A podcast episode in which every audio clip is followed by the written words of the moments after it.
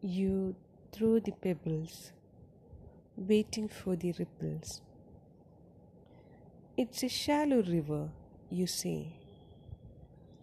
Little did you know I'm not the river, but the damn ocean. You see no ripples, for I am the ocean. I contain myself even when hit deep. I am the mighty ocean.